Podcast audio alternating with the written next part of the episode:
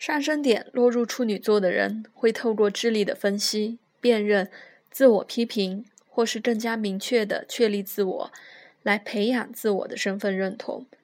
这代表一个人必须在选定的工作领域，或是发挥创意的领域中，培养更加完美的技巧和熟练性。作为土象星座的人，他还必须有目的的应用知识，让知识更具有可以运用的价值，更具有生产力。或是更能带来帮助。上升点落入处女座的人，必须学会关心身体，注意身体的机能是否能和谐的运作。上升点在处女座的人，另外一个功课是必须务实的管理日常生活中的世俗事务。上升点落入处女座，也与所谓的正确的吸收经验有关。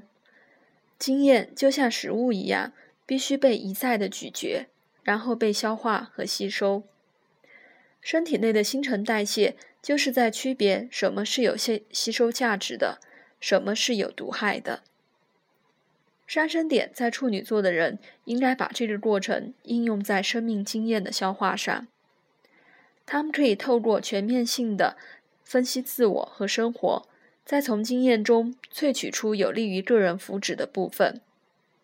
他们必须承认并且辨识那些没有注意的部分，再把那些部分清除和消灭。长时间的愤怒或消极的态度，常会导致精神呆滞、衰弱，并且中毒，迟早会波及身体。上升点在处女座的人面临的最大的危险。是对秩序、正确和精准过于执着，以至于失去了自自发性和流畅感。当处女座开始画地自限，变得过度紧绷或严苛时，双鱼座就会以某种形式出现在旁边，说：“轻松点，不要执着，放下掌控，偶尔让自己沉溺一下。”下降点的双鱼座会鼓励上升点的处女座。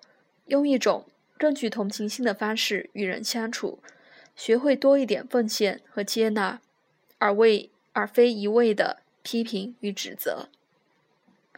上升点的处女座必须透过下降点的双鱼座，才能领悟到将心打开、接纳一切时所获得的知识。生命绝对不仅止于这些可以被度量、划分和检验的事物。上升点在处女座的人多半身材匀称而结实，行为举止干练。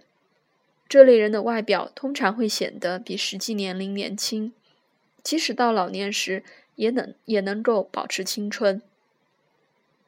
处女座的主宰行星水星的星座宫位和相位也会影响他们的外表和主要兴趣。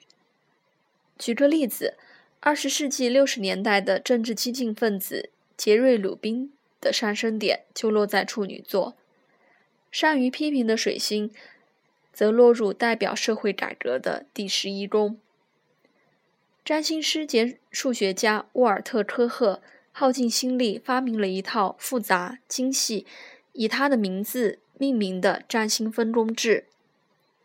它就是太阳、月亮、金星与上升点合相在处女座，水星。也落入第一宫。